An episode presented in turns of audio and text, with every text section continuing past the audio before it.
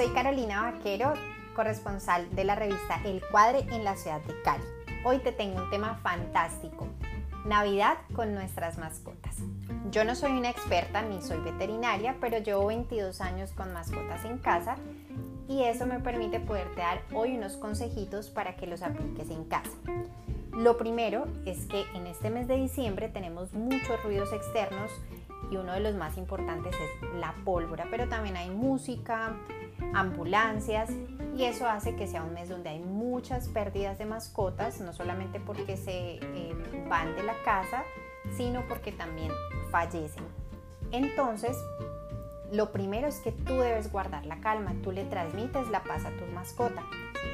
También puedes usar pequeños algodones, no tan pequeños, simulando tapones, que son como cuando uno los baña y les debe poner eso para evitar que ingrese el agua en sus oídos.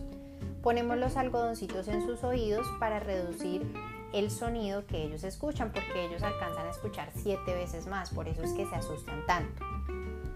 Tratar de mantenerlos en una habitación oscura y poner música relajante para perros y gatos que puedes encontrar hoy en día en YouTube, en canales de televisión como Nat Geo o Animal Planet. Si es posible, desde pequeñitos trata que ellos experimenten estos ruidos fuertes o estos sonidos muy fuertes estando en compañía contigo. Es decir, puedes acercarte a la ventana o a tu balcón con tu mascota, alzarla o consentirla mientras hay esos ruidos para que a él le parezca que es algo normal si lo puedes hacer desde que él es pequeño y no es tan nervioso. Para los gaticos, puedes tener una caja de cartón, a ellos les encanta esconderse en las cajas y allí poner su cobija preferida o una prenda de vestir que huela a ti para que estén calmaditos. Pregúntale también a tu veterinario porque si tu mascota es muy nerviosa existen algunos productos orgánicos que les permiten tener serenidad, son una especie de sedantes eh, para mantenerlos con calma. Pero asesórate de tu veterinario, no les des remedios que te aconsejen porque puedes perjudicar su salud. Tener también a la mano los datos de la veterinaria 24 horas más cercana que tengas a tu casa. Porque si se presenta una crisis nerviosa o incluso un paro cardiorrespiratorio, estés cerca y puedas actuar rápido. Mientras llegas a la veterinaria podrías hacer un masaje cardíaco, para eso asesórate con tu veterinario para que te diga qué hacer para que alcances a llegar a la veterinaria y evitar un mal final para tu mascota. Mantener las puertas y ventanas de tu casa cerradas para que evitemos que en los momentos de nervios o de ruido ellos se escapen de la casa y allí es cuando lamentablemente pues los perdemos. Mantenerle puesta su placa de identificación con tus datos de contacto y si tiene chip la placa muchísimo mejor. Con eso si se, de pronto se llega a salir de la casa es fácil encontrarlo.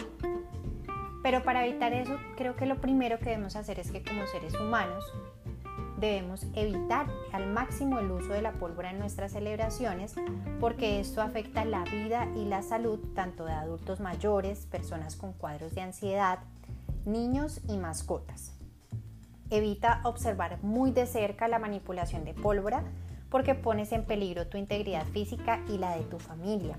Recuerda que ahora mismo la prioridad hospitalaria del momento es el COVID-19 y no podemos ocupar camas que puedan necesitar pacientes con el virus.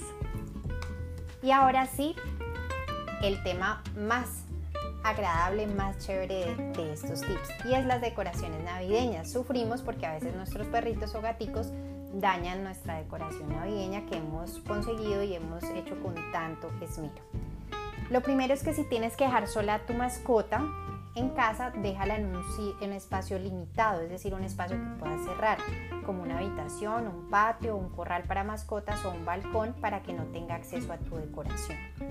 Cómprale muchos juguetes especiales para mascota porque esto reduce el aburrimiento y el estrés y no tendrá que buscar otras cosas que morder. Este tip también aplica para épocas no navideñas donde les estás enseñando a que no muerdan cosas de la casa. Cuando se quiera acercar a tu decoración a morderla, usa el comando no y muéstrale uno de sus juguetes y cuando él o ella se decidan por su juguete, los felicitas y les das un premio que puede ser una galletita para mascotas o una pepita de su misma Recuerda que lo más importante con la educación es ser disciplinado y tener mucha paciencia y ser repetitivo en las enseñanzas con ellos, porque ellos son como niños, entonces no te desesperes, tenles paciencia. También puedes ponerles el collar dentro de la casa, ya sea a los perritos o a un gatito le puedes comprar también un collar y acercarlo a la decoración. Y si él va a intentar cogerla, suavemente retíralo con la correa y manténlo con firmeza con la correa cortita a tu lado hasta que él se calme y se le quite la ansiedad.